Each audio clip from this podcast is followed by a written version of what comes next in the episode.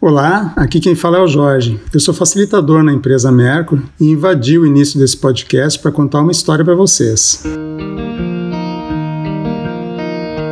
Há mais ou menos 10 anos atrás, a Mercury refletiu sobre a borracha natural, uma das principais matérias-primas da empresa. Foi daí que buscamos compreender a cadeia produtiva da borracha nativa na Amazônia brasileira, e ali nós encontramos uma história de resistência que precisava de aliados.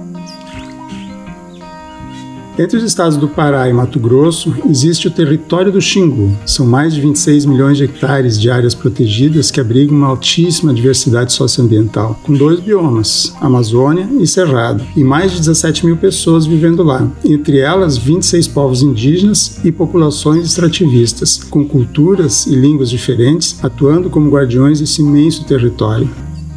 Nesta vasta floresta existem as seringueiras, árvores que produzem o látex, um líquido branco e leitoso que se transforma em borracha. E a Mercury descobriu que ela poderia voltar a comprar esses insumos desses povos da floresta, como já fazia no passado. Mas por quê? Por que comprar deles? Hoje, se formos traçar um mapa da região amazônica, é possível notar que grande parte da floresta que permanece conservada é onde existe a maior presença de extrativistas. Por isso, eles são chamados de guardiões da floresta. Eles trabalham na extração dos seus materiais sem agredir a mata, respeitando os tempos da natureza e da vida e cuidando de toda aquela biodiversidade. E esses povos e populações monitoram seus territórios e são os primeiros a avisar as autoridades sobre o avanço das grilagens, do garimpo e do roubo de madeira, entre outras coisas que acontecem por lá. Costumamos dizer que eles são os responsáveis por manter a floresta em pé. Mas tem um problema em tudo isso. Se os extrativistas não tiverem com quem comercializar os produtos que eles coletam na mata, não vão conseguir se manter, tendo que migrar para a cidade. E aí a floresta fica desprotegida, vulnerável ao desmatamento e exploração.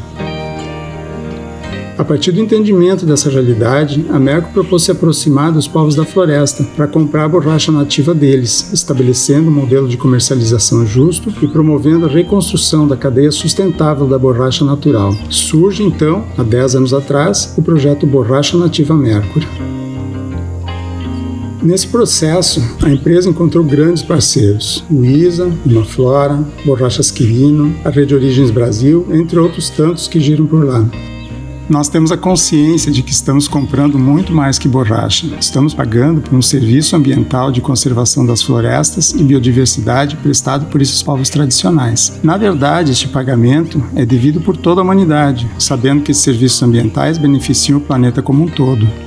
E depois de contar toda essa história, eu convido vocês para continuar com a gente aqui no Papo Mercury, porque tem muitos outros aprendizados nessa caminhada que queremos compartilhar através do olhar de pessoas muito especiais, que são os nossos convidados. E aí, você acha que a indústria pode ajudar a manter a floresta em pé? Olá, ouvintes do Papo Mercury. Eu me chamo Matheus e trabalho aqui na Merco na área de pesquisa e desenvolvimento há sete anos. Eu venho acompanhando de pertinho o projeto Borracha Nativo, que é o assunto do Papo Mercury de hoje. Os tradicionais hosts desse podcast, a Cami, o Guga, a Gabi, estão aqui com a gente, nos bastidores. E eles me convidaram para conduzir o papo de hoje, porque esse é um assunto que eu gosto muito. Já deu para a gente conhecer um pouquinho desse assunto com a fala do Jorge. Mas para a gente continuar a conversa, eu vou apresentar então nossos convidados. Patrícia Cota Gomes é gerente de projetos do Imaflora e coordena e articula a Rede Origens Brasil. Ela está com a Mercury desde o início do projeto Borracha Nativo, trocando muitos aprendizados e vivências. Mas a gente quer saber, além do Origens Brasil e do Imaflora, quem é a Patrícia? Oi, pessoal, prazer estar aqui com vocês. Eu sou a Patrícia Gomes, sou engenheira florestal, me formei em Viçosa, Minas Gerais, fiz o meu mestrado lá com manejo de florestas tropicais e assim que eu terminei a minha formação, eu vim trabalhar numa ONG, o Imaflora. É uma organização não governamental, sem fins lucrativos, para um, as ações e boas práticas de produção florestal e agrícola, visando gerar conservação e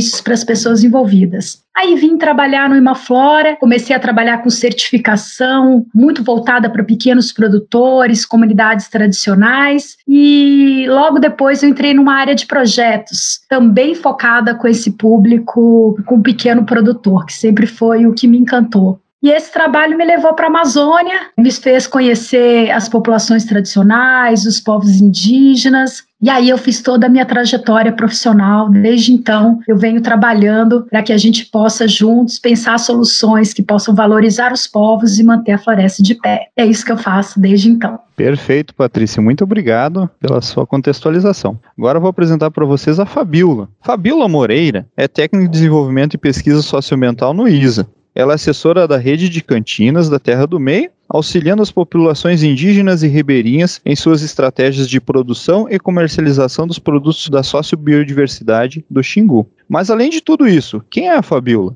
Olá, Matheus. Sou Fabiola, sou paraense, sou engenheira agrônoma de formação. Vim para cá, para a Terra do Meio, há 12 anos atrás, inclusive para cursar o curso de agronomia. Sou mestre também em biodiversidade e conservação, em 2004, eu terminei meu mestrado, onde eu estudei, inclusive, um pouco da diversidade de uso que as populações tradicionais que moram nas reservas extrativistas fazem dos seus espaços, dos seus territórios.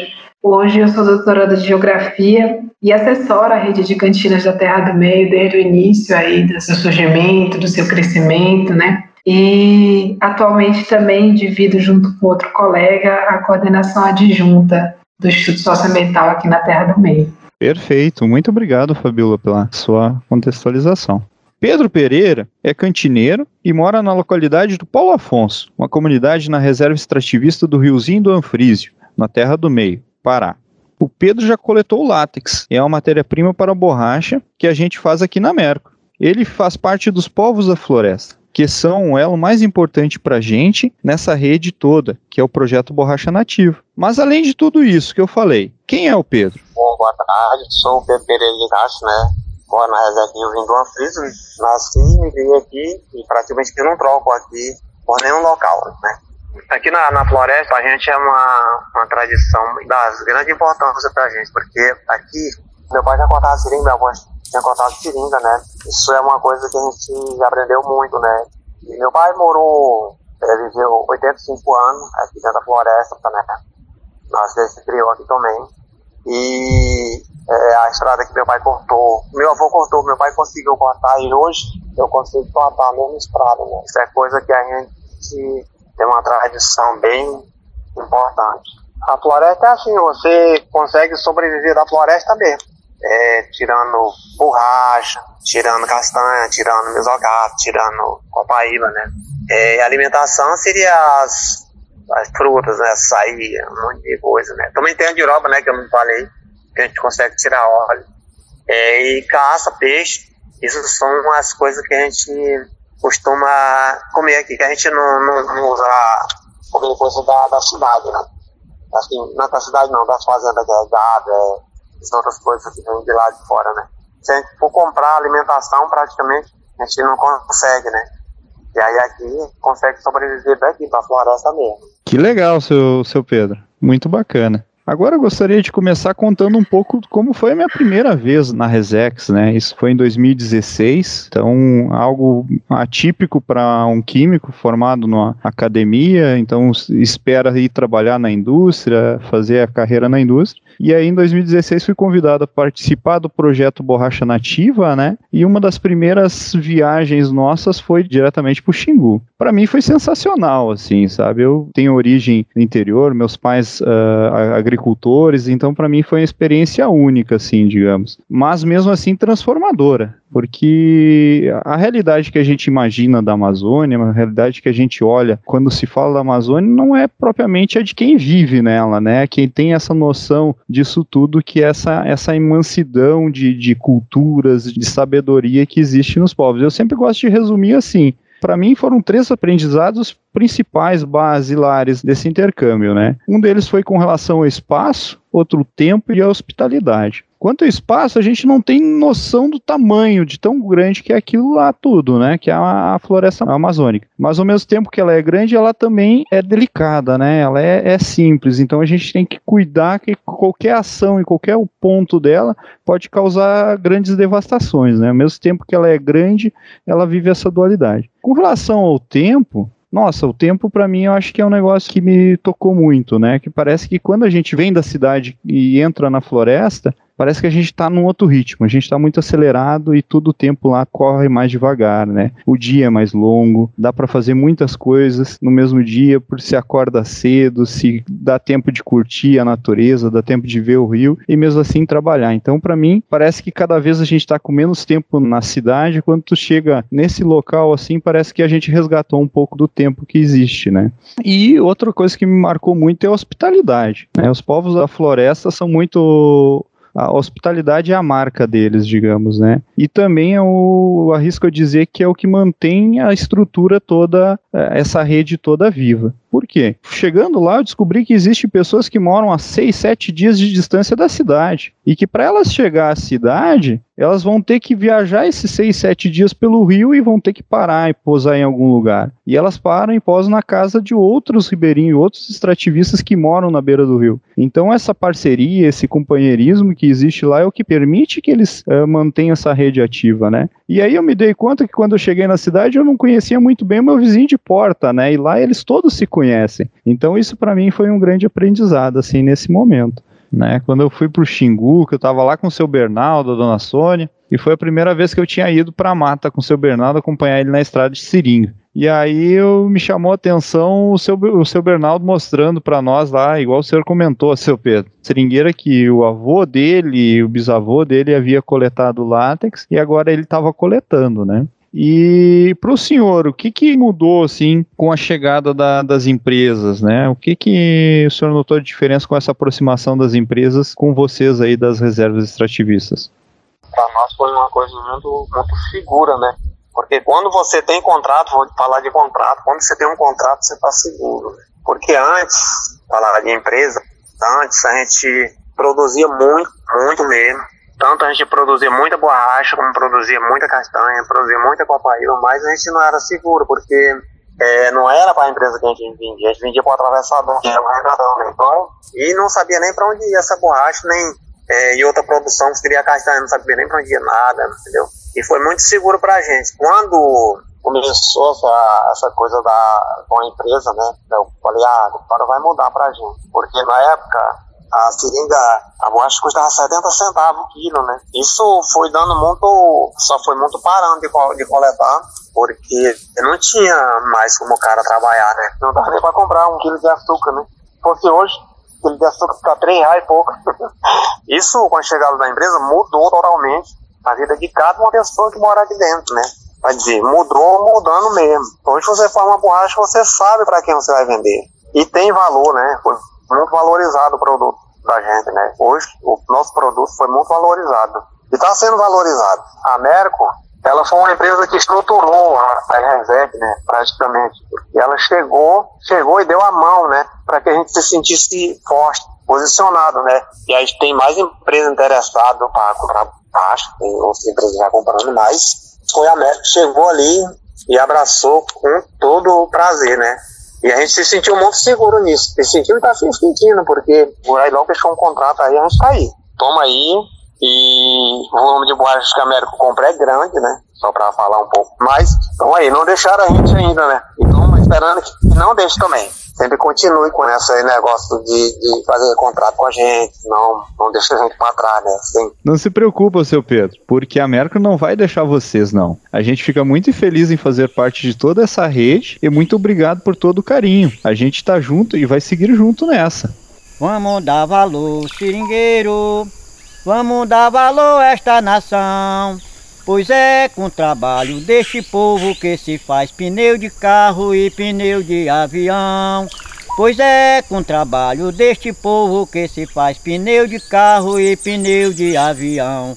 Fizeram chinelinha, fizeram chinelão, inventaram uma botina que a cobra não morde não. Tanta coisa da borracha que eu não sei explicar não. Encontrei pedaço dela em panela de pressão. Vocês acabaram de escutar o hino do seringueiro. O autor dessa música é o Jaime Araújo e quem está interpretando é o José Virgílio de Andrade, ou melhor, o Zé do Lopes. O Zé nasceu e mora na colocação São Francisco, na Terra do Meio, e compõe músicas declarando seu amor pela floresta. Esse áudio é do projeto Vozes da Floresta e vamos deixar o link aqui na descrição do podcast. E agora, vamos para a próxima pergunta então. Patrícia, como começou a relação do Imaflora e a Rede Origens Brasil com os povos da floresta? Olha, Matheus, esse início ele tem tudo a ver com a região da Terra do Meio, onde é, está né, a Fabíola e o Pedro, que a gente vai conversar hoje. Ali foi a, o embrião do que depois virou Origens Brasil. Foi mais ou menos em 2008, 2009, o Instituto Socioambiental, que a gente já é um parceiro de longa data, o sócio fundador do ISA é também o, o nosso conselheiro, o nosso sócio fundador fundador do Imaflora, então a gente tem uma relação de irmandade institucional há muitos anos, né? Então eles nos convidaram para ir para a região da Terra do Meio, porque eles tinham feito um trabalho junto com as organizações lá de criação das áreas protegidas, de um mosaico de áreas protegidas, a Terra do Meio, tinham facilitado todo o processo de criação, e agora estava na hora da gente pensar soluções, alternativas econômicas que pudessem ajudar as populações que vivem lá, né, viver de forma tradicional, mantendo a floresta em pé, o uso uso da floresta compatível com as unidades de conservação. Então a gente foi para lá. A gente sabia que ali na região, na época, tinha uma pressão muito grande do garimpo, madeira ilegal. Então a gente queria criar uma. O objetivo na época, o que a gente sonhava, era criar uma economia que fosse pautada é, na conservação, né, no uso tradicional, na valorização do saber desses povos, né, que você estava falando aí, o que, que mais te chamou a atenção quando você foi para a Amazônia, né? Esse foi um dos pontos que mais me, me tocou, né? E aí a gente foi para lá na época e fomos para o Riozinho do Anfrísio, a Resex, né, Riozinho do Anfrísio, Iriri, Xingu, e a gente fez um diagnóstico com as populações, foi lá que eu conheci o Pedro e muitas outras pessoas que vivem lá, né? E a gente foi perguntar para eles que produtos eles queriam trabalhar, e nesse diagnóstico, numa dessas viagens, a gente levou um outro químico, o Rogério, que trabalhava aí, Matheus, na época, ele foi com a gente de barco, um alemãozão, grandão, e a gente ficou viajando no barco quase ao todo 15 dias com ele, depois ele voltou e a gente continuou, a gente ficou um mês viajando, visitando essas três resex e fazendo um diagnóstico para ver que produção eles tinham tradicional ali, que eles gostariam que a gente hum, acordasse essa produção, que a gente ajudasse essa produção a realmente ter um espaço no mercado, com valores que fossem compatíveis com a realidade. E aí, um dos produtos que eles colocam é a borracha. Né? A gente tem ali vários soldados da borracha, pessoas que vieram para a região motivados pela cadeia da borracha. Então, a borracha, nessa região, a Fabíola, o Pedro, podem contar muito bem a relação intrínseca desses povos com a borracha. E aí começou o projeto, a gente começou a desenhar as bases do que seria uma relação comercial ética entre as comunidades e as empresas. Fizemos N reuniões, discussões, para as comunidades falarem o que para elas seria uma relação comercial ética, porque não é só ter um preço justo, mas é como que as empresas se relacionam. Existe espaço de diálogo? Existe um equilíbrio entre forças na hora de fazer a negociação? O preço leva em consideração os custos envolvidos na Amazônia, né? A forma com que essa produção é comprada, negociada, ela respeita os ciclos da natureza, a época que o rio está cheio, para a borracha poder descer nos barcos. A gente foi pilotando e a gente foi desenhando o que seria uma relação comercial ética entre a empresa e a comunidade, né? As comunidades tiveram a oportunidade de visitar Mercur, conhecer, depois, várias pessoas da Merco tiveram a oportunidade de fazer essa imersão ali na, nas reservas, e dali a gente percebeu que a gente estava pilotando alguma coisa que poderia servir para outras regiões, não só ali para a região da Terra do Meio, mas para o Xingu como um todo.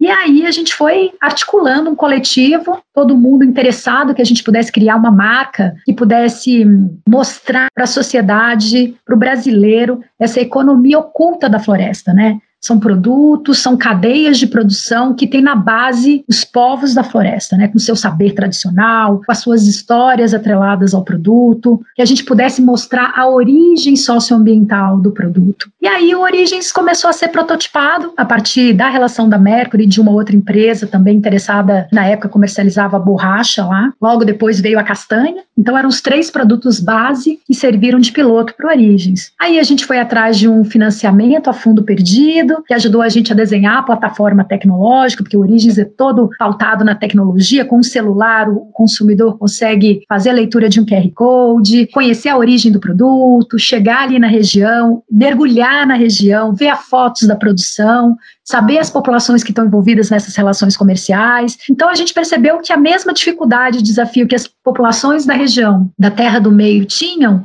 outras pessoas de outros territórios da Amazônia também tinham mesmo. E aí surge Origens, a gente cria uma marca, ele começa muito como se fosse uma espécie de um sistema de garantia, né? Atestando relações comerciais éticas, rastreabilidade, transparências nas relações comerciais, mas hoje a gente se vê muito como uma rede. A gente é um sistema de garantia, mas a gente funciona como uma rede que conecta produtores, empresas, consumidores e instituições de apoio que juntos trabalham em prol da economia da floresta em pé. E a Mercor é uma das empresas que faz parte do Origens Brasil. Nossa, Patrícia, muito rico o teu relato e gostaria de saber de ti assim, quantos produtos e, mais ou menos quais são hoje os produtos que fazem parte da produção dessas redes de cantinas aí? Você poderia descrever um pouco para nós? Olha, são muitos produtos, acho que a Fabiola vai ter mais na ponta da língua, mas a, a rede de cantinas da Terra do Meio, que faz parte da rede Origens, é uma das organizações com maior volume de produção, né? Maior volume maior diversidade produção, que vai desde castanha, copaíba, babaçu, e aí o babaçu tem a farinha, né, o mesocarpo, tem o óleo, é uma diversidade enorme de produtos, o artesanato, ou seja, são muitos produtos, dentro do Origem são mais de 40 produtos, mais de 1.800 produtores, 27 empresas, mais de 40 organizações trabalhando juntos na Amazônia, mostrando que é possível ter uma nova forma de produção, de relações comerciais mais éticas, novas formas de fazer negócios, né? Pautado em princípios é, de transparência, de ética, de responsabilidade. Então a gente acha que é um, uma nova forma de se fazer negócio, né? Perfeito, muito bom tudo isso que você falou. Dá para ter uma noção de todo o trabalho que é envolvido nesse contato com os extrativistas, nessa criação da rede né, de produtos da sociobiodiversidade. E isso tudo a gente nota o resultado na realidade para os extrativistas, o quanto faz a diferença para eles. Agora eu gostaria de, de rodar um pouco o assunto e passar para a Fabiola. Fabiola, como começou tudo isso para ti? A sua relação com Isa e com os povos da floresta, como foi isso? Então, a minha história começa em 2012, né? Quando eu entrei no ISA, né? O ISA, para quem não sabe, é uma organização também da sociedade civil brasileira, sem fins lucrativos, e um dos principais objetivos do ISA, né, é propor soluções de forma integrada às questões sociais, ambientais, principalmente com foco na defesa, né, dos direitos sociais dos povos e das populações tradicionais. Em 2012, eu fui convidada é, trabalhar no ISA, eu entrei como estagiária, eu ainda era graduanda em agronomia, e eu entrei assim, eu entrei num dia, no outro dia eu já estava indo para o Riozinho do Anfrísio. Eu lembro que quando eu cheguei no Riozinho do Anfrísio, depois de uns três dias de viagem pelo Rio, eu conheci, no primeiro dia no, dentro do Riozinho do Ofício, eu conheci o Pedro Pereira, foi quando começou assim a minha história, né, dentro do ISE, eu falo, né, que foi uma das viagens mais impactantes, não só por ser a primeira, mas de tudo que eu pude aprender naquela única viagem, né. É uma coisa que me marcou muito naquela viagem ao Riozinho do Ofício e que me fez compreender muito a importância do trabalho do ISA, do trabalho do Imaflora, do trabalho de várias outras organizações e a importância das parcerias comerciais também nesse território, foi ver que todos os dias, depois de longas conversas com uma empresa que estava visitando, né, aquela Resex, todos os dias à noite o Pedro Pereira, que é foi o primeiro cantineiro da rede, né, e continua até hoje na rede de cantinas, ele sentava em qualquer lugar ali e passava horas escrevendo num caderninho vermelho que ele tinha. E ele estava aprendendo a ler e a escrever naquela época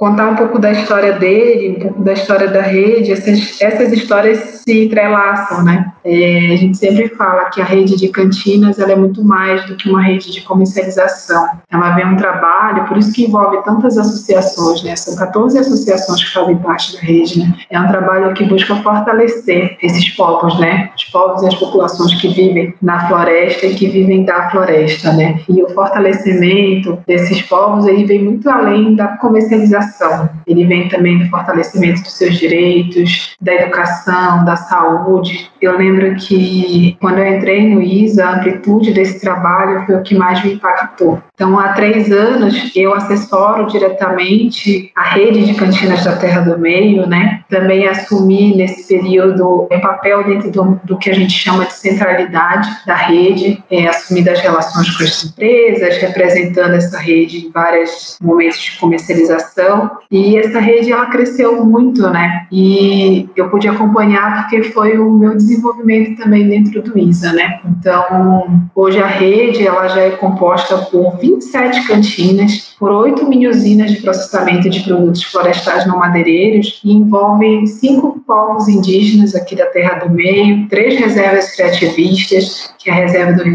do do Ririri, do Rio Xingu, e uma associação agroextrativista. Essa rede, ela está numa área de mais de 8 milhões de hectares de áreas protegidas, né? Como eu falei anteriormente, né? A sua importância, ela vem muito mais do que a questão comercial, né? Eu lembro que uma das coisas que mais me marcou também, falando um pouco da importância da rede de cantinas, foi na Semana de Ativismo, há quatro anos atrás, se eu não me engano, foi quando aconteceu uma das coisas que mais marcou todos nós, né? Que fazem faz parte dessa rede, que foi quando houve a selou, né, uma união entre os povos indígenas e os, os ribeirinhos, né, que vivem nas reservas. Eu lembro que naquele ano foi o ano que os indígenas, né, as populações indígenas Croaia e Chipaia participaram da rede e falaram nós queremos participar desse espaço, né? E ali foi selada uma união muito mais do que comercial uma união também de forças né, que buscavam principalmente é, a proteção dos seus territórios, a valorização do seu modo de vida, da sua cultura né, e dos seus produtos. Assim. Então, hoje eu fico muito feliz assim de ver o quanto a rede ela cresceu, ela impacta na vida das pessoas em vários sentidos, né? Hoje uma rede de comunicação, por exemplo, que é estabelecida dentro da rede para comunicação, os cantineiros, ela beneficia a parte de saúde, a parte de educação, então a gente fica super feliz de ver também todo o impacto que a rede traz na vida das pessoas. Estou ouvindo a Fabiola falar essa história toda, né? E esse ponto que ela coloca, ele é um ponto muito importante, né? Quer dizer, quando a gente trabalha essa organização da produção com um olhar territorial, né? Os desdobramentos e os impactos, eles transcendem, eles vão muito além da geração de renda, da comercialização, né? É, juntar esses povos em espaços, a partir da discussão da produção, ela é um fator importantíssimo de conexão. Então, eu acho esse ponto que a Fabiola traz importantíssimo, né? A articulação territorial da produção, ela é um gancho para fazer com que o conhecimento transite, para criar a união entre os povos, para criar a troca, para criar o fluxo de informação e conhecimento. Então, é um, é um valor que transcende apenas a produção, né? Isso é muito muito, muito forte. Muito rico o relato de vocês, pessoal. A gente que vive isso acaba vendo na fala de vocês que é muito mais do que simplesmente produção, né? Mas é algo como tu enxergar a floresta como um todo, enxergar as pessoas que vivem dela e com ela, né? E como conecta esses desafios, né? Porque são, são regiões às vezes distantes geograficamente, mas com os mesmos desafios. Riquíssimo essa fala de vocês. E eu gostaria só para complementar para o pessoal que está nos, nos ouvindo, se Fabiola poderia nos explicar o que que são cantinas e como elas funcionam? Então, Matheus, acho que as cantinas ela vem resgatar também um pouco da história, né, dos seringueiros aqui na Amazônia há muito tempo atrás existia um modelo parecido, né, entre aspas, de cantinas, que eles também chamavam de cantinas, né, na época do patrão da borracha. A rede de cantinas, né, a primeira cantina, ela surgiu da necessidade de, de tentar estreitar, né, primeiro a relação das empresas com as pessoas,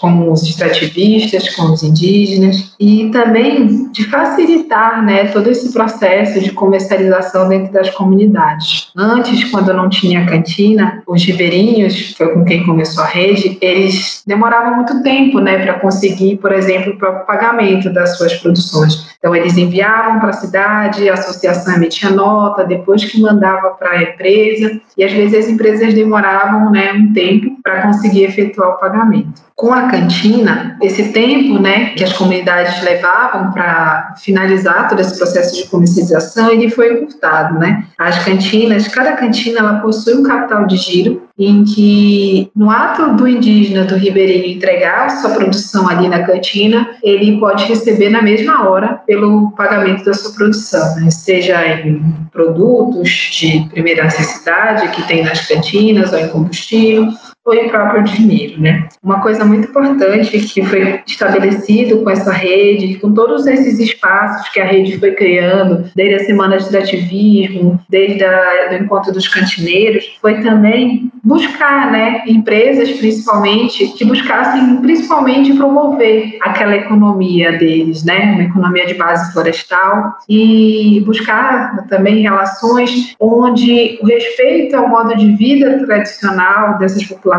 também fosse algo que tivesse como primeira ordem nessas relações, né? E principalmente por meio da rede de cantinas, eles buscavam também a valorização, buscam, né, a valorização dessa economia de base florestal e que busca principalmente promover essa floresta em pé. A gente fala que são os produtos florestais não madeireiros e que também estabelecessem relações comerciais justas e transparentes. Então, a rede de cantinas, ela conseguiu puxar para esse território junto com seus parceiros, ela conseguiu aproximar, né, as empresas dos extrativistas, dos indígenas. Hoje a gente tem espaços como a Semana de Extrativismo, onde as empresas vêm para dentro da floresta negociar olho no olho, sem atravessador, né, sem intermediários, a produção, a safra do próximo ano. Né? E a gente fala também as cantinas, que são esses espaços dentro de algumas localidades, dentro das resex, das terras indígenas e dessa associação agroextrativista, que hoje são 27 cantinas ao todo, elas são muito mais do que um espaço de comercialização. Ela também é um espaço onde aquelas pessoas passam por um processo de formação. São espaços também onde há trocas né, de informação, de decisão, espaços de decisões também dentro das comunidades, né? São espaços formativos. Então, assim, essa rede que foi sendo construída desde 2009 com a criação da primeira cantina, né? Ela foi extremamente importante para que essas populações pudessem estabelecer relações mais justas, né, comerciais mais justas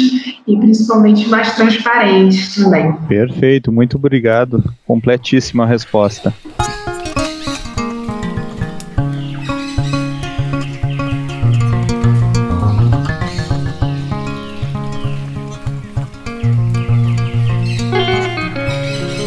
Seu Pedro, o senhor caminha todos os dias, o senhor sai cedinho da sua casa para ir coletar materiais que a floresta lhe dá, né? Seja castanha, copaíba, babaçu, a, a borracha.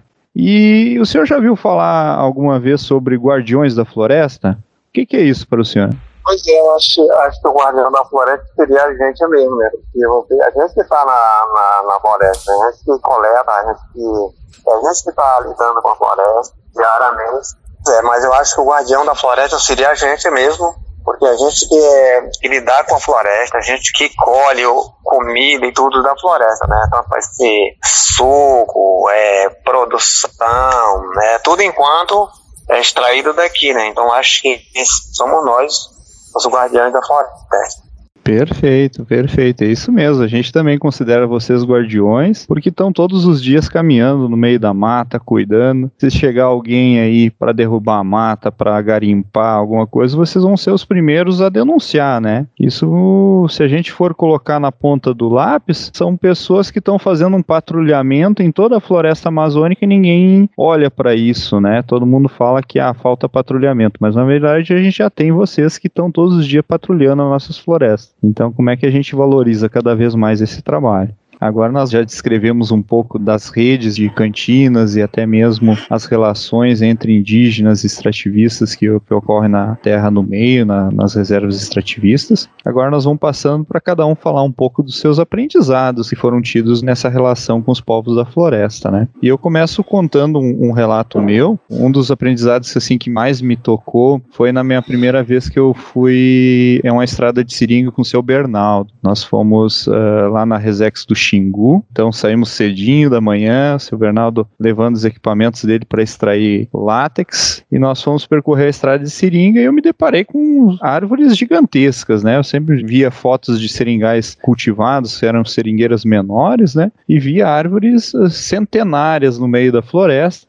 e o seu Bernardo mostrando algumas marcas de colheita de látex, né, de coleta de látex, e ele relatando que essas marcas vinham desde o avô dele ou do bisavô dele, né, desde a época da guerra que eles chamavam, né, do soldado da borracha. E aí eu me deparei com o seguinte questionamento, gente, aquela seringueira que está ali, ela já alimentou a família do avô do seu Bernardo, ela já alimentou a família do pai dele e agora segue alimentando ele, provavelmente o neto e o bisneto e assim por diante, né? Então são seringueiras ali que estão há mais de 70 anos dando frutos, digamos, né? E esse frutos é na, na, na base do, do látex, né? Então isso me chamou muito atenção, foi um aprendizado que eu tive com ele, assim, e eles explicam muito, na fala fica muito claro que é o seguinte, a seringueira é como se fosse a mãe da floresta, né? Sempre que eles precisarem, sempre que alguma coisa, alguma das produções não derem certo, eles conseguem ir lá e coletar o látex e poder vender para ter os mantimentos do dia a dia. Então isso para mim foi muito marcante. E com relação a outra pergunta que é interessante, né? O que que tem na floresta, né? E não tem na cidade ou vice-versa, né?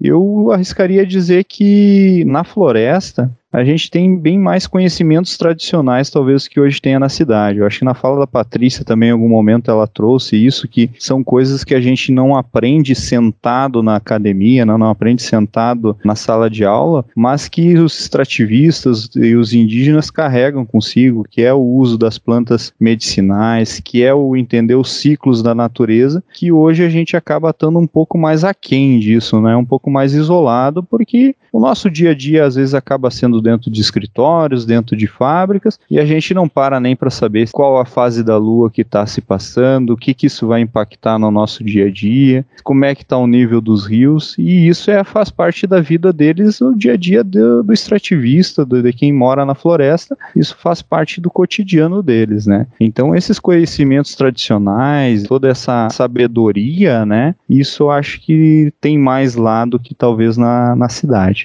E aí eu gostaria de passar essa pergunta para você, Patrícia. O que, que você acha que tem na floresta e que não tem na cidade? Ou vice-versa, o que, que teria na cidade que não tem na floresta? Olha, Matheus, são tantos aprendizados ao longo desses anos, né? É, eu tinha um, um, sonho, assim, de trabalhar na Amazônia, sim, desde que eu comecei a fazer a, a faculdade. E quando eu fui, é, eu, assim, o primeiro lugar que eu fui, eu fui para o Acre, e entre o Acre e o Amapá. Fiz uma viagem que eu fui para o Acre, depois eu fui para o Amapá, na mesma viagem. E eu fui para conhecer uma área de produção dentro de um projeto de assentamento agroextrativista. E eu fui parar na família dos, dos primos do Chico Mendes, né? E ali é por história, né? E aí você, primeiro lugar que eu caí foi ali, fui andar com eles na mata, eles foram me contando todas as histórias da luta pela criação da primeira reserva extrativista no Brasil toda a luta né, é, dos povos para que a floresta tivesse de pé, a luta que eles continuavam para tentar viver a partir de uma atividade que continue mantendo a floresta em pé. Então, assim, são pessoas guerreiras é, de um conhecimento, de um saber absurdo. Então, numa andada na floresta com eles, é uma coleta de uma planta que vai servir de remédio, é uma palha que vai servir de cobertura para casa, um produto que eles coletam na época tal animal, é uma planta que serve de alimento para a caça, que é a principal fonte de proteína deles. Então, nenhuma, nenhuma caminhada pela floresta você consegue ver um monte daquele saber que é passado na cultura da oralidade, né? Do contar histórias do pai para o filho, do pai fazer o ofício e o filho observar é um conjunto de saberes invisíveis, né, que ninguém enxerga e não está nos livros, porque é uma cultura realmente da oralidade, né, principalmente. E ali aquela viagem me mudou, mexeu comigo. Eu falei, é aqui que eu tenho que, é para aqui que eu vou, é aqui que eu vou dedicar a minha energia. E desde então eu venho colocando a minha energia nisso, a criação de origens ela passa muito pelo aprendizado desses povos. Eu, eu, apenas facilitei as conexões. O Origens depois ganhou um prêmio internacional da ONU de inovação. Então, assim, é, esses povos me, me ajudaram a encontrar o meu propósito, né? Então, assim, eu vou ser eternamente grata e eles vão ter a minha energia para ajudá-los, apoiá-los e fazer as conexões necessárias enquanto eu estiver nessa estrada, né? E eu acho que tem muitas coisas que não tem, que tem lá e não tem na cidade, né? Uma das coisas, é, eu acho que o saber tradicional realmente é uma coisa que eu destacaria. E se não fosse isso, tem uma coisa que me chama muita atenção, que é o tempo, né? O tempo lá é diferente do tempo aqui. Então lá talvez o, o tempo ele é regido medido pelo ciclo das águas, né? Água cheia, água baixa, o ciclo da, da lua. Não é o relógio igual a gente tem aqui, né? O relógio que desperta. Isso é uma coisa que me chamou muito a atenção. Então, quando você fala qual é a época de plantar, é a época da lua. Qual é a época de colher o produto? É quando as águas baixam. Então, essa coisa do tempo, o tempo passa diferente lá, né? O tempo ele é medido de uma outra forma, são outros elementos, né? Então, isso é uma coisa que me chamou muita atenção, que eu acho que lá tem de um jeito e aqui é outro, né? Aqui na cidade. Mas tem muita coisa. Nossa, que legal o teu relato, Patrícia. Eu concordo contigo também. Também acho que são muitas coisas para relatar numa, numa fala só, né? E agora, Fabíola, para você, quais são os seus aprendizados e o que, que você acha que tem na floresta e que não tem na cidade ou vice-versa? Difícil falar depois de vocês dois, porque, enfim, eu concordo com tudo que vocês falaram. Acho que eu coloquei, inclusive, aqui, pensando nas minhas respostas, muito do que vocês já falaram, mas reforçando, né? É um dos principais aprendizados que eu trouxe para a minha vida é que a gente, enquanto rede, né, e enfim, podendo conviver um pouco com essas pessoas, é o quanto a gente a gente consegue, né, estando unidos, estando juntos, acreditando na nossa força, é, enfrentar os desafios, né? Eu acho que essas populações eles vêm resistindo, né, a tantas coisas, né? Quando eu cheguei na Resex, ainda existiam pessoas ameaçadas por madeireiros, ainda existiam pessoas que estavam, inclusive, tinham policiais da Guarda Nacional fazendo é, a segurança de lideranças ali na Resex e com o tempo, né, as pessoas puderam ter a liberdade, né, de viver a sua vida ali. Então, assim, o que, que eu trouxe para minha vida, assim, é olhar, né, para a história dessas pessoas, né, de ver o quanto elas conseguem superar essas adversidades, né? Resistir em meio a, a, tanta coisa contrária, né? A permanência de povos das populações tradicionais no seu território, por exemplo. Uma coisa também que durante o mestrado que eu fiz, estudando um pouco da diversidade de uso dessas populações, eu pude perceber assim ainda mais, né? A diversidade de conhecimento, né? Que essas populações têm, assim. Eu lembro que no meu mestrado eu consegui levantar mais de mil diversidades de uso da flora que essas populações fazem, que uma Resex, meu estudo foi só na resíduo do friso, fazem de toda aquela diversidade né, que eles têm ali na roça, no quintal, nos canteiros, dentro da floresta, né? A gente se perde numa caminhada com eles assim, e assim fica admirando a tamanha sabedoria que esses povos têm e o que não tem a cidade, né? O que eu falo assim, que é diferente, né? Que não tem aqui, que eles fazem de uma forma diferente, assim, e que eu admiro muito é a forma como eles lidam com o tempo, né? Patrícia falou isso, né? E também uma coisa que eu percebo também é a forma como eles estabelecem as suas relações e a construção desse conhecimento e como eles compartilham isso com os filhos deles, né? É, infelizmente, na nossa vida hoje, né, a gente acaba passando muito mais tempo fora de casa, né? E os nossos filhos a gente não consegue ter o mesmo tempo de mesmo tempo, né? E eles constroem conhecimento, né, com seus filhos ali, estando com eles, né? Tendo um tempo para estar com eles, né? Eu acho que isso é uma coisa que eu passei a, a, perceber muito, assim, admirar a forma como eles vão construindo essa sabedoria, né? Como os filhos vão aprendendo estando ali do lado dos pais, aprendendo a, a cortar a seringa, aprendendo a colher a castanha, a quebrar a castanha, o babaçu, então, assim, a forma como eles constroem e valorizam seus conhecimentos né, na própria formação dos seus filhos é algo que eu admiro muito e que eu vejo que a gente na cidade não tem, assim, não consegue ter essa valorização desse tempo que eles têm e como isso é extremamente importante, né? Até para a reprodução dos modos de vida dessas populações. Matheus, aí eu de novo completando aqui, a Fabiola falar, vai me vindo um monte de coisa aqui. Ela é falou um negócio.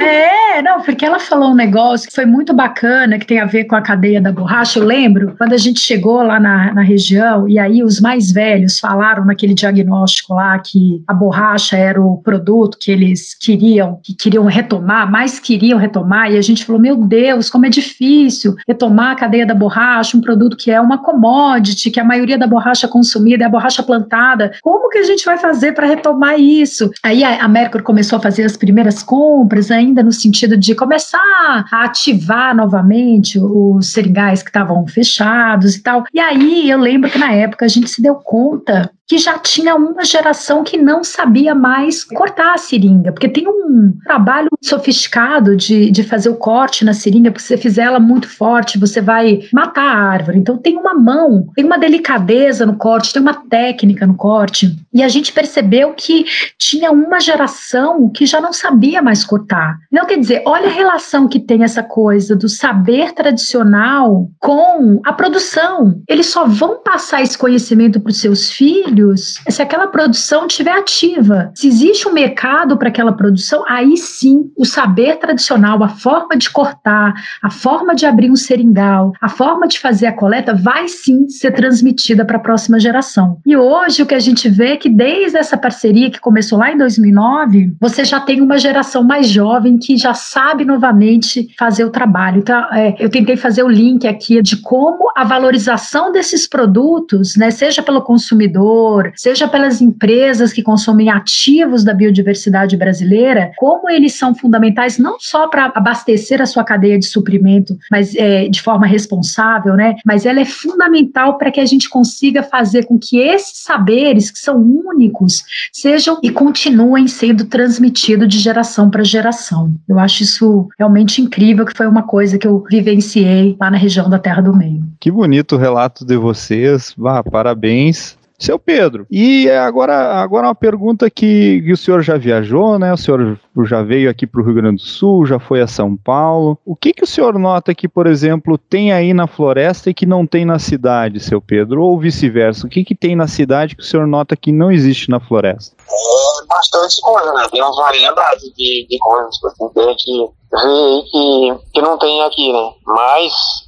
em outro momento, que me chamou mais a atenção, assim, na cidade grande, né? Que eu cheguei lá, fiquei até olhando pro tempo, assim, falei, meu Deus, mas como é que acontece? Eu pensei que era eu que andava é, correndo contra o tempo e o pessoal, que todo mundo quer empregar, tá correndo contra o tempo, né? Eu, eu, eu, eu tive em São Paulo, né? Eu fui aí no Rio Grande do Sul e o pessoal todo mundo rápido, mas um rápido, assim, que não tava muito correndo. Nós fomos atravessar a rua, os caras estavam igual correndo. Falei, meu Deus, na, na mata os caras andam devagar e aí a gente anda muito rápido na mata. Esses caras aqui na cidade andam todo mundo correndo, todo mundo é empregado, por que, que anda correndo?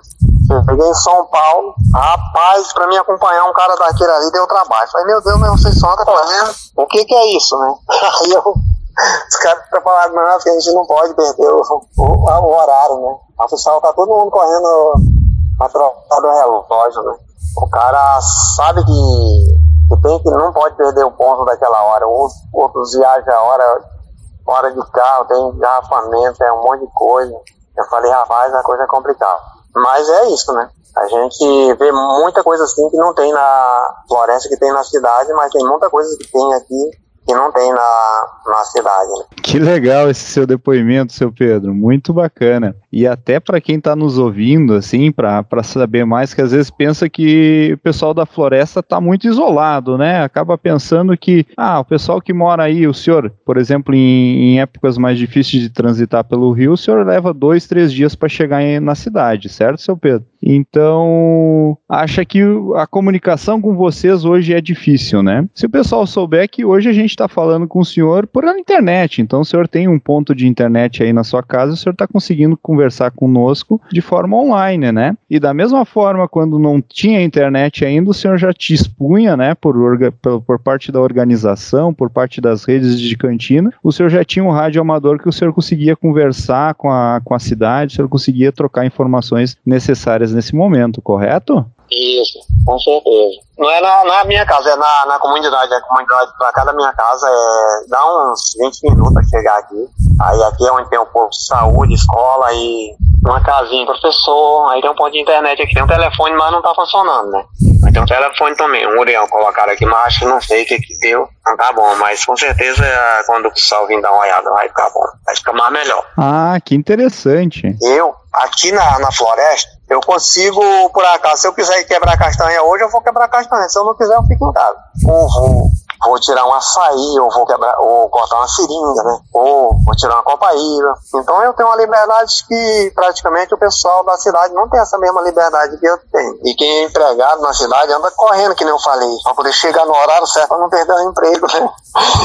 ah, deu graça. Verdade, seu Pedro. Muito legal a sua análise, a sua, a sua ponderação, perfeito, né? Eu acho que o senhor conseguiu traçar um paralelo entre as duas realidades. Aí vocês vivem bem mais o tempo da natureza, né? E hoje aqui a gente ainda vive mais um tempo da indústria, dos escritórios, né? Esse paralelo. Quem sabe algum dia a gente não consegue se espelhar em vocês aí, tem um tempo mais da natureza aqui dentro da cidade, né?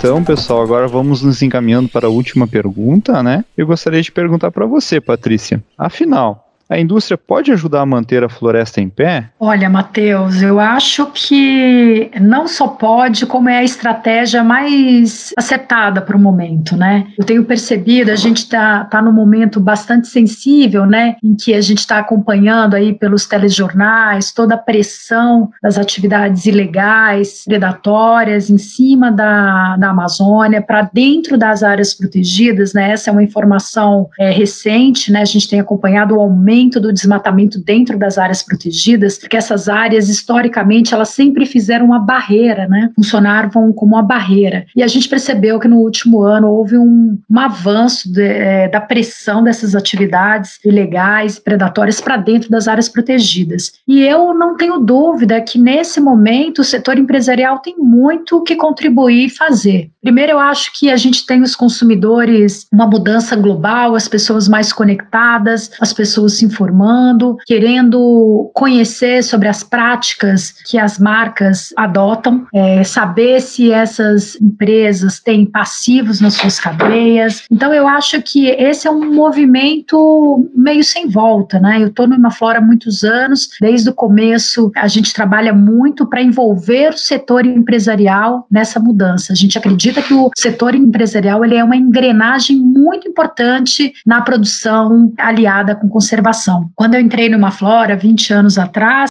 a dúvida era: ah, é possível produzir conservando e ao mesmo tempo ser economicamente viável? Essa era a pergunta da época, né? E hoje, hoje a gente tem empresas aí que têm a sustentabilidade incorporada na sua, na sua estrutura, no DNA, e outras empresas que ainda estão no processo de aprendizagem, né? Então eu não tenho dúvida que as empresas têm uma contribuição grande nas cadeias, elas precisam entender que a gente está num momento em que as coisas estão muito conectadas, o que a ação de uma pessoa, de uma empresa no Sudeste, ela tem tudo a ver com o impacto na Amazônia, com a manutenção da floresta em pé, com o regime de chuvas. É, eu não tenho dúvida, e mais do que nunca, esse é o momento crucial que eu acho que as empresas precisam se engajar para que tenham suas cadeias de suprimentos responsáveis, para que dê transparência para os seus consumidores, para que eles conheçam as origens dos seus produtos para que eles conheçam as formas como essas relações são praticadas, porque eu acredito que no futuro muito próximo o consumidor vai, vai eleger a, as marcas de preferência que estão alinhadas e conectadas com o mundo mais justo, mais ético, né? mais responsável. Eu não tenho dúvida disso. Muito obrigado, Patrícia concordo contigo. Acho que essa, essa relação, acho que até tu trouxeste ali no início da fala, quanto esses povos da floresta acabam sendo uma barreira para o desmatamento, uma barreira para a grilagem, né? A gente às vezes não entende quando tá, tá fora dessa realidade como é que alguém pode ajudar de fora. Mas se a gente dando condições de essas pessoas se manterem na floresta, tendo uma vida digna, eles são uma barreira, eles são os guardiões para que essa floresta se mantenha em pé, né? São pessoas que vão ser as primeiras a denunciar se ocorrer a, grilagem nas suas terras, se ocorrer desmatamento, né? Então os povos da floresta, eles são essa espécie de guardiões da floresta que o seu Pedro fala muito bem a respeito disso. Então acho que são as falas que, que se complementam nesse, nesse ponto. Fabiola, e para você, Afinal, a indústria pode ajudar a manter a floresta em pé? Eu acredito que sim, Matheus. Eu acredito que empresas que, indústrias, né, empresas que sejam comprometidas, né, principalmente empresas que respeitem o modo de vida tradicional das populações, dos povos e populações, que valorizem realmente a floresta em pé, né, e que busquem promover uma economia de base florestal na madeireira. Outra coisa que é extremamente importante, né, para uma relação de uma indústria com, as, com os povos e populações ela dê certo, é que essa relação também seja, que essas relações comerciais sejam justas e transparentes, né? Eu acho que a indústria sim pode é, ajudar a floresta, né, a se manter em pé, se ela tem como base principal, né, esses quatro princípios, né. A Merco, em 2010, foi a primeira empresa que estabeleceu uma relação comercial, né, uma parceria, na verdade, que a gente chama, né, comercial de longo prazo aqui na Terra do Meio, né, para compra de borracha, né, dos beiradeiros da Resex. O látex, ele era um produto muito extraído aqui na região, né, só que desde meados da década de 90 devido à queda do preço do mercado, né, impulsionada principalmente pela borracha asiática, as pessoas foram se desestimulando, né, a cortar a seringa, os preços chegaram a preços muito baixos e a Merco chegou em 2010 pagando três, quatro vezes a mais, né, porque começou a buscar entender, né, a importância, né, e o valor, o valor que esse produto tinha é, agregado, né. Então, assim, a Merco é uma dessas empresas que a gente sempre tem como referência, porque ela busca, né, olhar para esses princípios,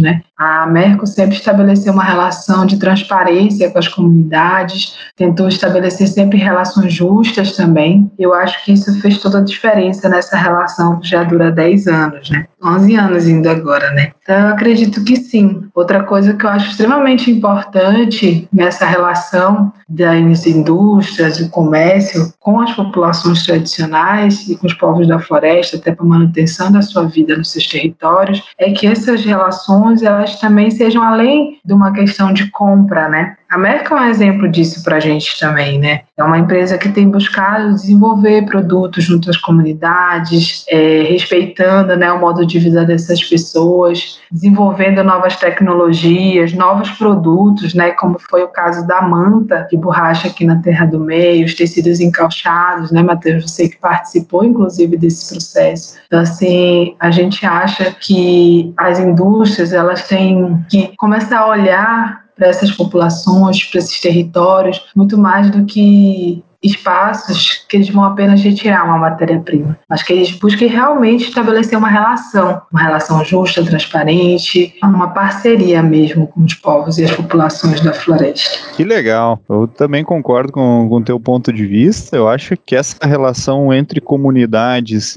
ativistas e empresas, ela só vem a contribuir, né? Ela só vem a criar valor para ambos os lados. E, seu Pedro, como é que o senhor acha que a indústria pode ajudar a floresta a se manter em pé? É valorizando mais o. É, tá valorizando o nosso produto, né? Mas é valorizando mais o nosso produto e, ajudando com tecnologia. Também tivesse assim um capital, né? Tivesse um capital para quando a gente tivesse a, a, auxiliar de novo as cantinas, né? Também empresas, empresas pressionar o governo para que eles dêem uma olhada, né? Para mais para a RESEC, porque o governo praticamente ele, ele não faz o papel dele, né? De dizer, não, eu, estou aqui, eu estou atento, né? Isso são as coisas que é, só a gente falando talvez não chegue na, nos ouvidos do governo, que deixa a gente muito seguro se fizer, né? Muito legal sua fala, seu Pedro. Acho que isso que o senhor falou e que a Patrícia e a Fabíola falaram também pode servir de inspiração para nós, como empresas, para a gente estar sempre atento e fazer a nossa parte, para a gente manter a floresta em pé e incentivar formas de negócios sustentáveis com as populações da floresta.